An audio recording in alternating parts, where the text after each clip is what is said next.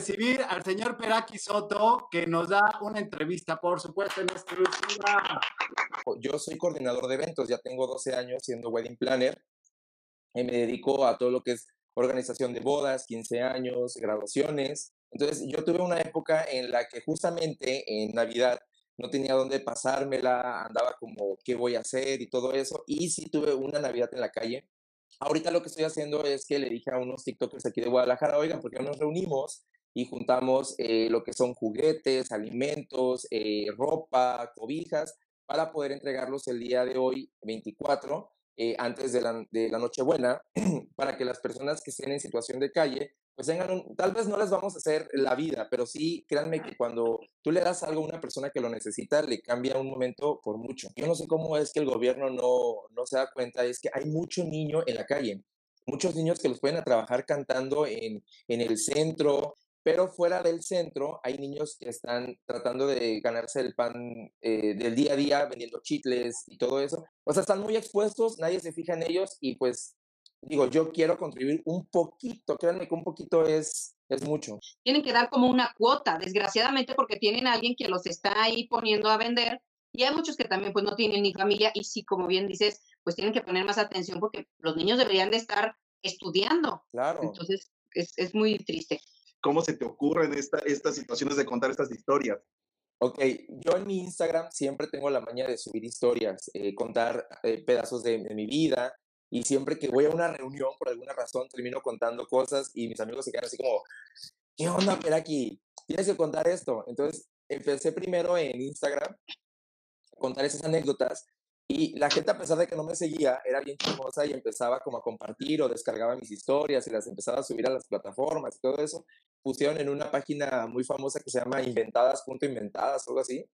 Y ahí fue ah. cuando todo el mundo me empezó a seguir. Ánima, que pongan el bacanal también. ¿Quién es tu papá? ¿Quién es tu familia este, adoptiva? O sea, ¿de dónde viene para, para entender más por qué a la gente le interesa tanto este, saber de tus historias? Ok, yo vengo de, provengo de una familia muy, muy este, pobre en Veracruz. Dentro de ello, pues yo no llevaba una muy buena relación con mi mamá y pues llegué a sufrir un poquito de maltrato. Eh, mi vecino, mi vecino era Álvaro Guerrero que es uno de los, para mí es uno de los mejores actores que hay en, en México. Su esposa, eh, que se, en ese entonces ya no, ya, no, ya no andan, pero su esposa, que es Alba Olivares, ella, ella veía pues cómo me trataban y un día me dijo, oye, no, o sea, se confrontó a mi mamá, le dijo, es que así no es la forma de tratar a un niño, no sé qué. El punto es que me jaló y pues de la nada me adoptaron. O sea, nunca fue una adopción de papeles, pero ellos me dijeron, te vas a venir a vivir con nosotros, aquí te vamos a, apoyar y así fue. Estoy viviendo con ellos casi siete años. Pues fueron unas excelentes personas conmigo. Pasar a vivir en un patio de vecindad a estar con amigos de casas grandes, soy parte de la comunidad LGBT y empecé a andar con, con un chavo que, putz, ¿para qué? No, ¿para qué empecé a andar con él? tenía problemas de bipolaridad. A muchos les oculté de que yo no era hijo real de Álvaro y él empezó a usar esa información a mí como para atormentarme, estarme diciendo que yo era menos, que nunca iba a ser parte de esa familia. Y como yo empezaba a conocer las drogas, me metió las drogas. ¿Qué pasa? Necesitaba más drogas y a mí, pues un día se me ocurre estarle agarrando dinero a la que era mi mamá, a la esposa del actor, y se da cuenta y pues me dijo, ¿sabes qué? Eh, tú ya eres un caso perdido, lo siento mucho, te queremos mucho, pero la única forma de que tienes que aprender, y aparte pues ellos tenían dos hijos, ¿no? Me dijeron, te tienes que ir de la casa. Es como me voy de la casa y yo ya no quería regresar pues al primer mundo en el que yo vivía. Y a mí se me hizo muy fácil pues decir, pues voy a ver qué voy a hacer. Estuve viviendo como cuatro días en la calle y conozco una persona que pues yo estaba más chavo, ¿no? O sea, más chavo, más delgado, llama la atención de mucha gente de esa edad y me dice, oye, ¿por qué no te vienes acá? Te llevo a una casa. Pues yo ya sabía, yo me imaginé, pero yo tenía hambre, necesitaba dinero, este, un lugar donde vivir y pues él me acogió un tiempo y así fue como me metí a lo que es la prostitución. ¿Fuiste obligado o, o fuiste...? No. no, no, nunca fui obligado. Y pues estás en la hormona y te digo que yo estaba en la etapa de, de descubrimiento sexual y todo eso. Y se me hizo muy fácil. Nadie me obligó nunca. Eso sí quiero aclarar porque han dicho que me victimizo y no. Yo ya sabía a qué mundo iba a entrar. ¿Qué fue lo que sucedió que te hizo cambiar de parecer y regresar al camino correcto. Pues empecé a tomar, a tomar y drogas, tomar y drogas en un carnaval de Veracruz y al día siguiente me desperté en un hotel en Cancún. Y fue así, eh, ahí fue cuando me cayó el 20, yo dije, pero ¿cómo? O sea, yo no supe ni qué pasó en un lapso de un tiempo y me, me entró como un, una ansiedad, un pánico y ahí fue cuando dije, no, esto no es lo mío, esto no es lo mío, esto no es lo mío. Y fue cuando ya escapé. Les voy a decir por qué escapé, porque yo ya tenía como un contratillo ahí con el Señor, ¿no? Y yo ya sabía que esta persona me iba a estar promoviendo con varias personas. Entonces yo ya, después de Cancún, le tuve que hablar a una amiga que siempre se lo voy a agradecer. Como pudo, me mandó dinero para que yo me regresara y me escondí un tiempo en Jalapa. Venía de una familia que me estaba dando un ejemplo bueno y me estaban convirtiendo en lo que no quería, que era mi familia original, ¿no? Porque mi familia original está llena de muchísimas cosas. Y yo siempre de niño decía, yo no quiero ser como ellos, yo no quiero ser así, yo no quiero ser... Y me estaba convirtiendo en eso que nunca quise. Y ahí fue cuando dije, no, pues hasta aquí, se acabó. ¿Tienes contacto con tu familia, con tu, familia tu familia biológica?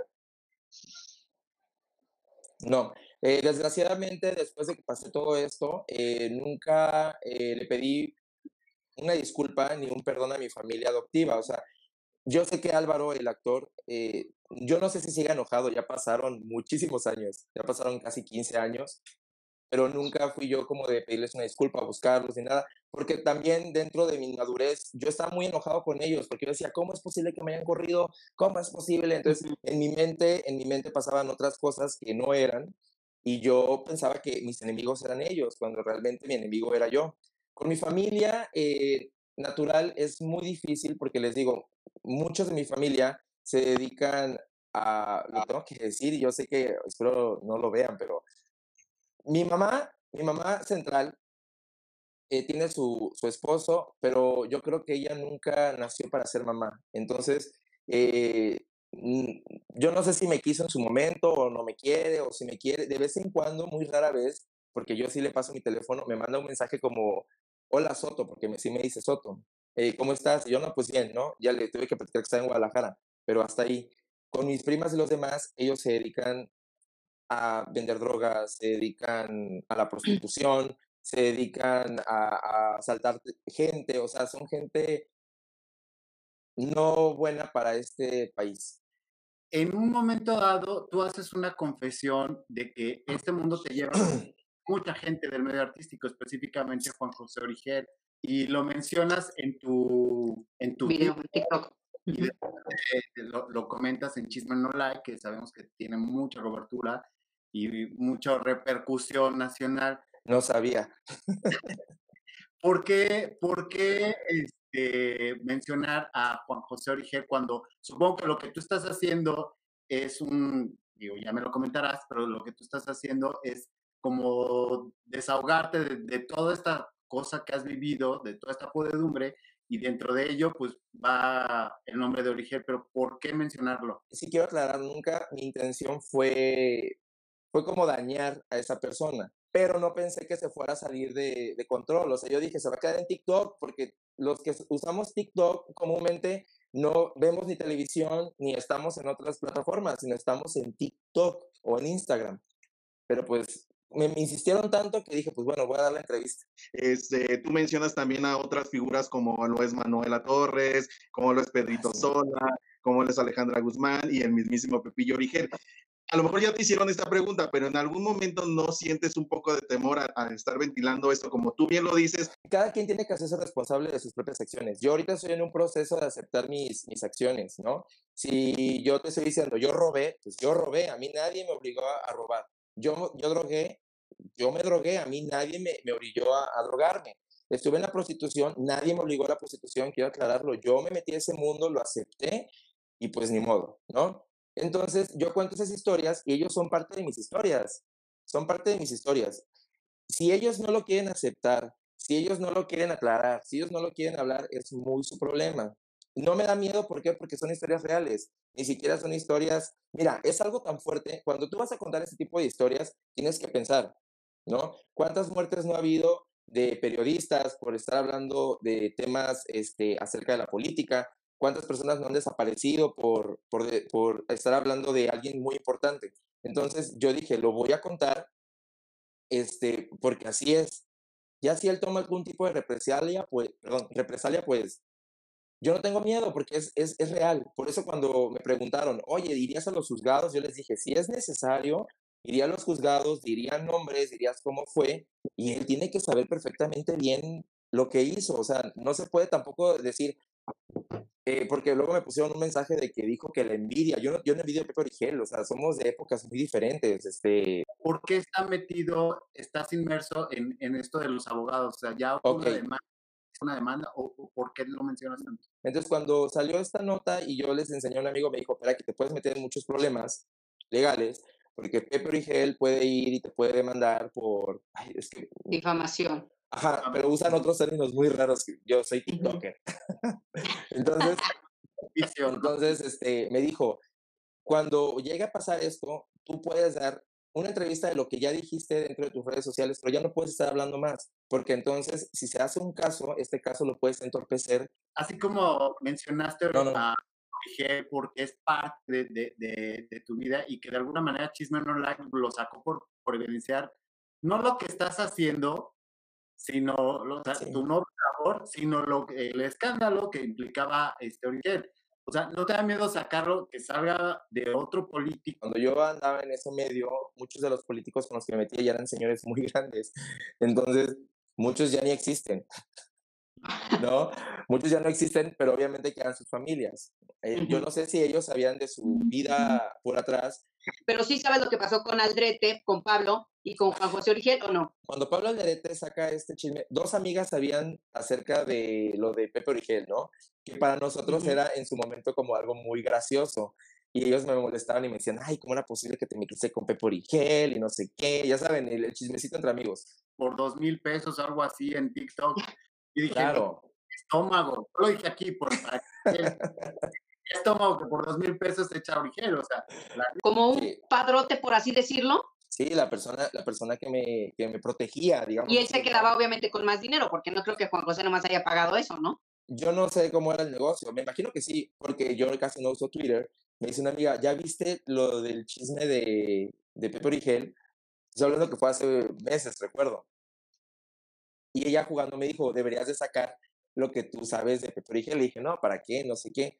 Porque Pepe Origel al fin del día tiene vara alta y, y los ejecutivos de Televisa lo cuidan a, capa y espada, ¿no? ¿Por qué meterte con un menor de edad? Yo tengo un hermano y a mí no me gustaría que mi hermano lo tocaran. Intentó hacerlo con un amigo de, de mi hermano. Ahí fue cuando dije, no. O sea, no, yo ya pasé por ahí, yo sé lo que puede pasar, hablé con él y fue cuando empecé a, a, a, sacar temas sobre la pedofilia en mi Instagram y literalmente tirándole a esa persona fue como un, escuchen lo que está pasando, o sea, escuchen lo que está pasando, Veracruz. Nadie me peló y nadie hace absolutamente nada. Por eso fue que empecé a tocar el tema de, a ver, yo me prostituí a los 17 años, tú puedes pasar por eso, aguas, porque yo ya pasé por esto, ya pasé por esto. Así como me tocó gente muy buena en la prostitución, me tocó gente muy mala. Gente muy mala porque nunca sabes con quién te vas a meter en esta vida. Entonces, ese fue.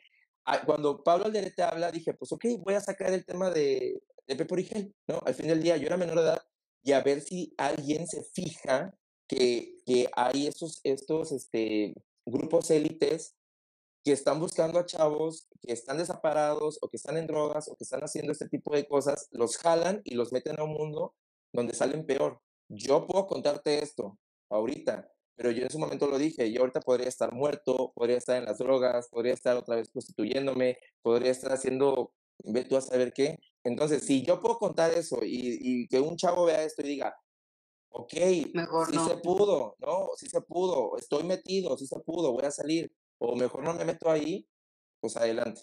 Entre tanto, todo eso que tú nos cuentas y que nos dices que viviste, ¿podrán salir, salir más nombres a la luz o ya no? Hice un error y hoy, hoy, lo quiero decir, sí conté acerca de lo de Pedro Sola y después cierta persona me dijo, ese no es tu tema, pero porque realmente yo no me metí con Pedro Sola.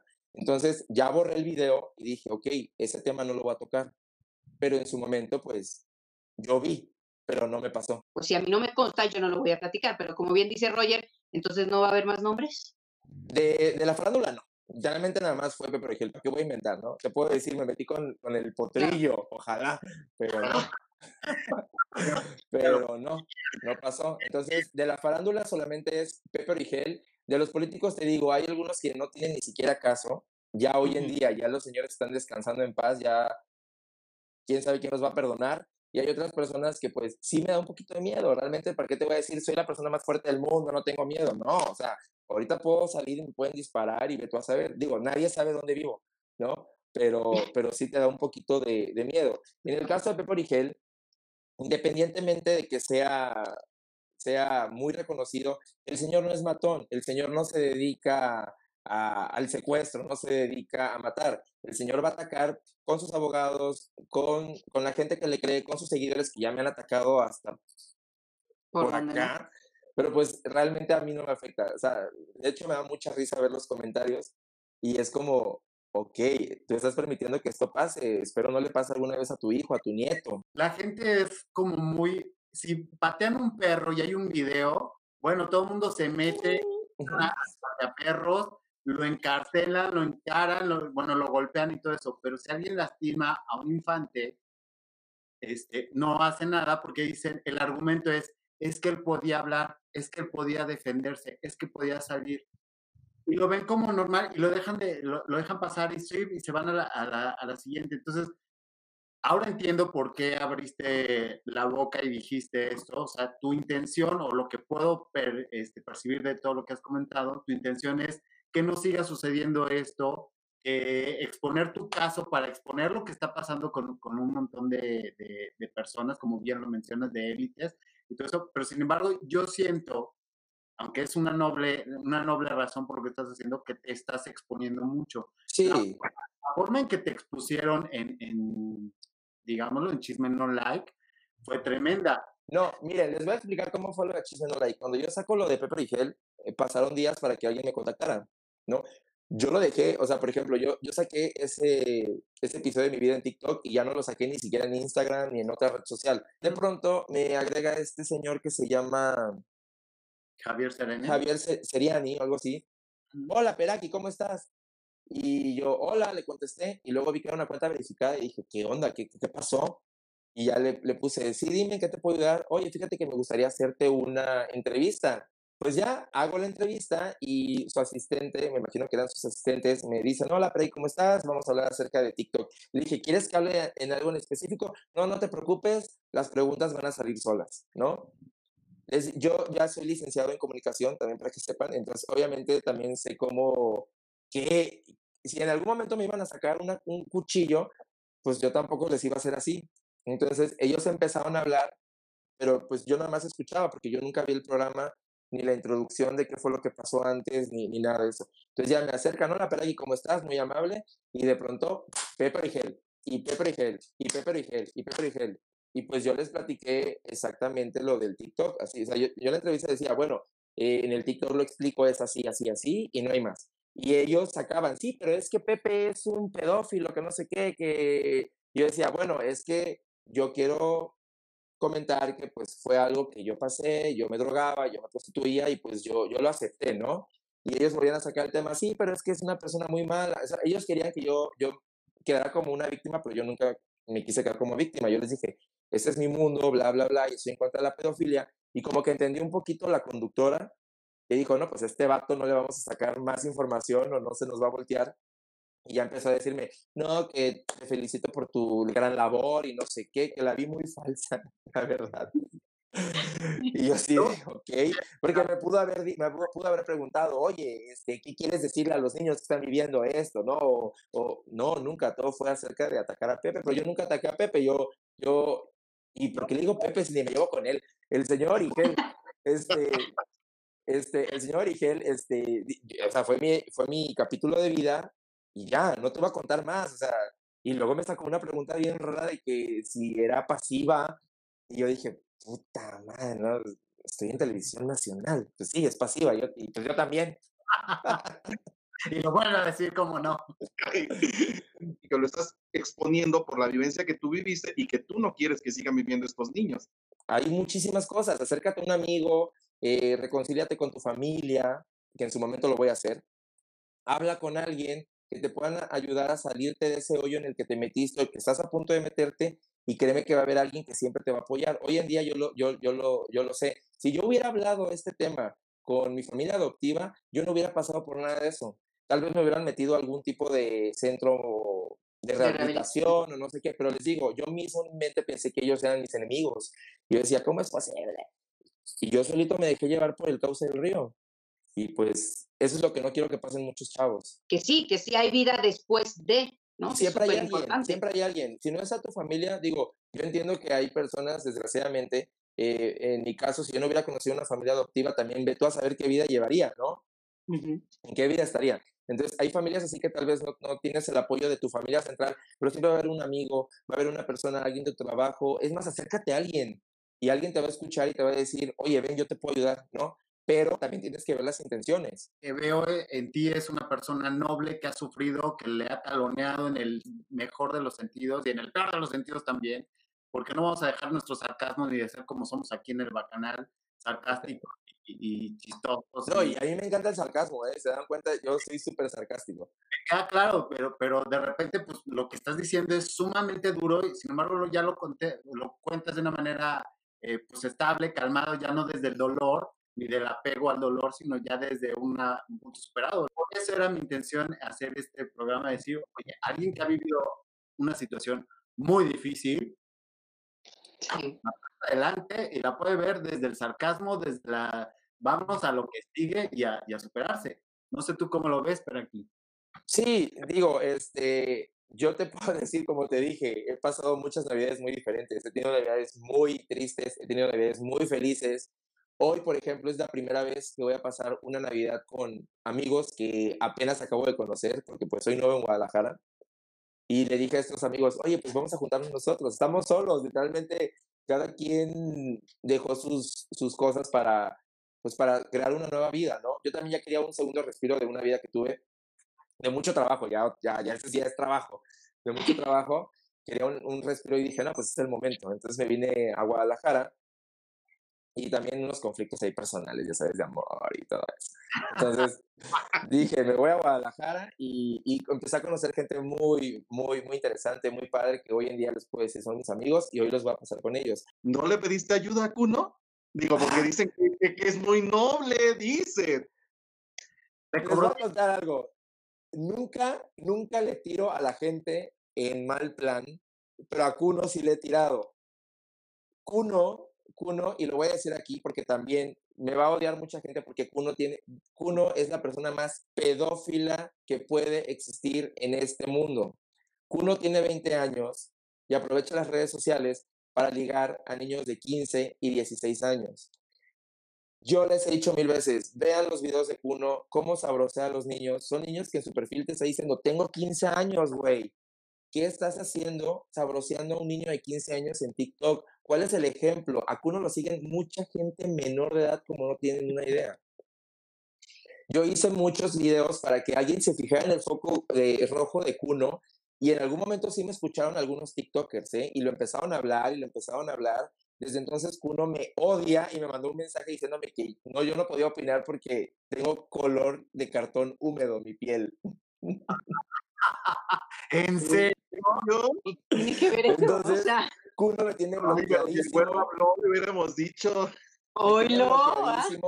Y este, en TikTok sí se armó un, un, show muy cañón, porque mucha gente se empezó a dar cuenta, muchos TikTokers le empezaron a tirar y dijeron, oye, sí, esto es pedofilia. Ahorita ya le bajó, pero pues tú sabes que tal vez ya no lo haga en, en su TikTok, pero ve tú a saber qué anda haciendo. Y son chavitos que por querer salir en un video, les andan mandando, porque hoy en día está de moda lo del pack, no lo hagan, no lo manden. Miren lo que le pasó a Gabriel Soto.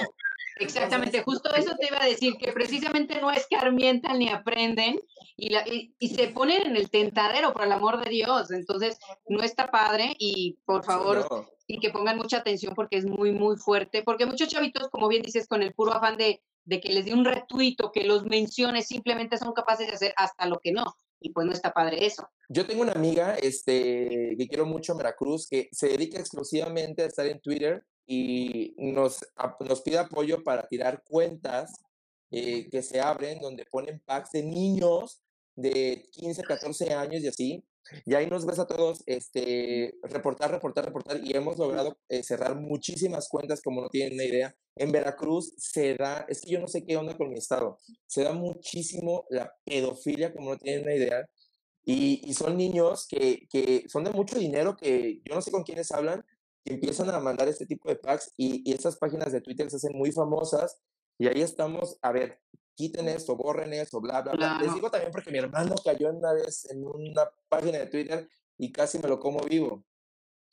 No, no, no es que es muy peligroso. Sí, es, es cañón. O sea, el celular es una herramienta muy buena y es un arma de filo cañona. Sí. Y más ahorita, ¿no? Con las clases online y todo eso, que tienen como te, el acceso mucho más libre y las mamás no están al pendiente de lo que están haciendo los niños. Eso es lo que pasa ahorita. Las mamás han desobligado a sus hijos de una manera impresionante, de una manera impresionante. Realmente, muchas de las cosas que pasan hoy en día son culpa de los padres. Cierto. Siempre de, de, uno solo. Oye, pero aquí yo te quiero agradecer eh, infinitamente tu tiempo, tu sinceridad, tu honestidad, a, a, la confianza de, de, haber hablado con nosotros. Y bueno, créeme que aquí en el Bacanal de las Estrellas tienes una puerta para dar rienda suelta a todas las actividades que estás haciendo, o sea, no nada más al escándalo, este, no nada más a, a, a estas cuestiones que podrían enlodar eh, la noble labor que, que estás haciendo o la, el proceso de sanación que estás haciendo de, de, esta vida tan difícil que has tenido.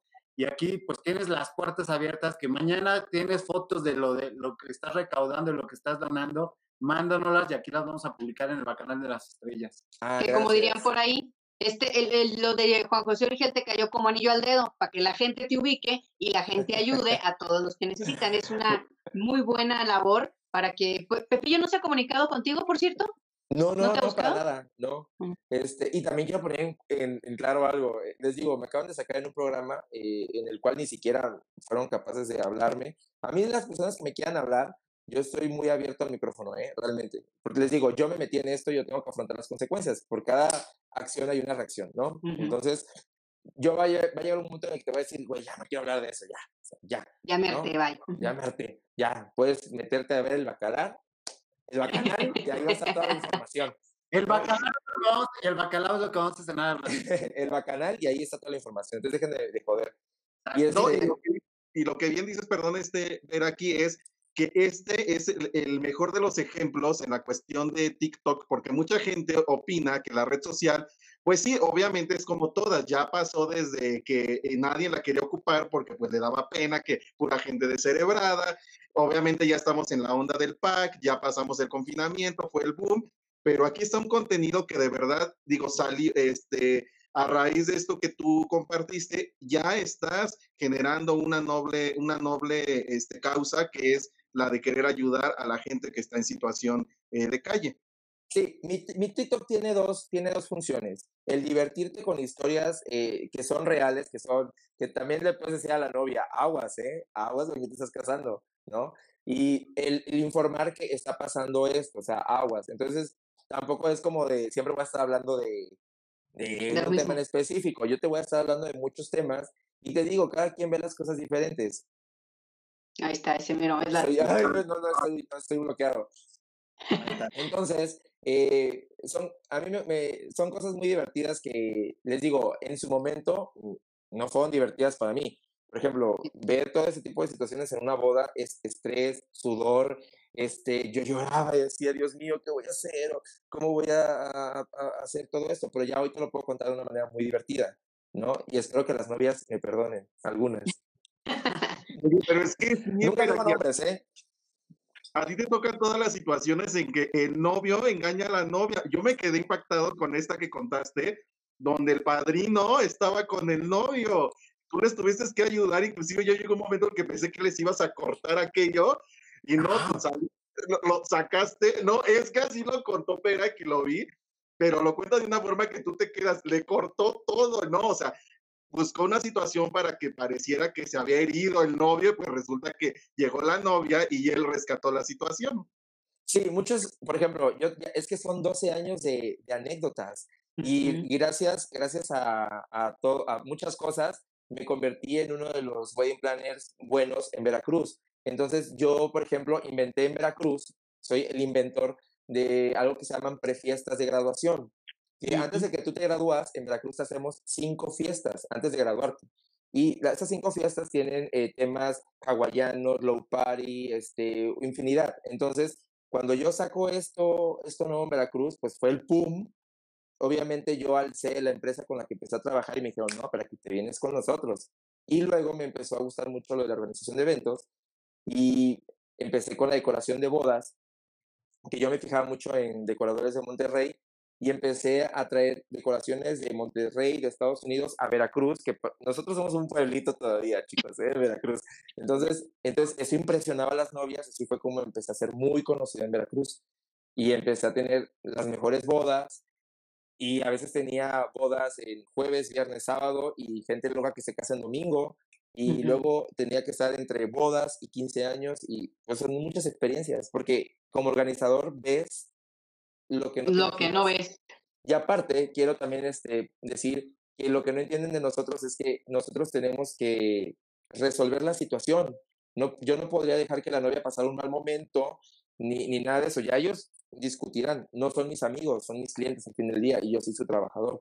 Entonces, eso es la que la gente no entiende, porque me decían, ¿cómo es posible que no le dijiste a la novia? Y yo, la novia me va a meter un madrazo ahí porque no me va a creer. Novia sabe perfectamente y sigue este canal. Hay novias que sí saben, porque me ha tocado, por ejemplo, que me dicen, no, pues es que mi novio es gay, pero él es europeo y nos vamos a casar y, y le va a dar la nacionalidad europea. Te lo dicen desde un, un contexto y tú ya sabes, ay, bueno, aquí va a haber hasta ragas. Pero hay, hay otros que tú ya los ves y dices, no, esto no huele bien, o sea, el novio Ahí no sé si puedo decir eso, es que nosotros los gays tenemos un putómetro incluido que ya sabemos quién es quién. Entonces nosotros decimos, no, Exuda, este- ¿no? Hasta cómo no se puede dar cuenta si exuda lo gay. Claro, entonces este, No, es- este, este va para allá. que le digo a Keraki, que él le tocan todas estas situaciones y, las, y, y hace las historias y las cuenta en TikTok, pero la mayoría de sus cuestiones eh, de bodas, de matrimonios, terminan en esa situación que pues se pierde el novio y resulta que está con el invitado, con el papá de la novia, inclusive hubo uno, y yo me quedé así, es de Ah, eso verdad. estuvo muy fuerte, eso estuvo muy, muy fuerte. De hecho, este, pero e- ese sí eh, fue una amiga. Ese, esa boda yo no la organicé. Esa fue una amiga y cuando empecé a contar las historias me dijo, cuenta mi historia. Ah, Pero, pero les digo, me dijo, cuenta mi historia, pendejo. Y le digo, ay, no manches, este, Luisa, sí, tú cuenta. Le digo, órale, va. Hombre, Y lo saqué con Luisa. No, dije el nombre de Luisa, porque ella me dijo, pon el nombre de Ella, Luisa. ella dio luz verde, pues yo le hice caso, ah, dice, pero aquí. Pero no Pero di el aquí nombre del. Sí, no, cosas bien cañonas. Pero pues bueno, así, así es mi vida, chicos. Es muy Estaría sencilla. padre que hicieras un libro con tus aquí historias y ya para que la gente ahí vea. Me habló, me habló la productora de, ¿cómo se llama este programa horrible? Eh, la Rosa de Guadalupe. ando. Sí, y hasta conté la anécdota de que me había hablado la Rosa de Guadalupe y todo el mundo se empezó a burlar y ya no le volví a contestar. Dije, no, pues, no. Ahí les ¿Cómo podrías dar mucho tema para muchos capítulos, pero aquí. Sí, sí, pero date cuenta que lo que ellos querían es que, a eso voy, yo no sé cuál es la necesidad. Ellos querían que contara todo, nombres y no sé qué, y le dije, no, o sea, yo te puedo contar la historia como fue así, pero no te van a andar diciendo quiénes fueron. Sí, claro. Ahí sí hay un contrato y ahí sí me meto en un problema. No, Exacto.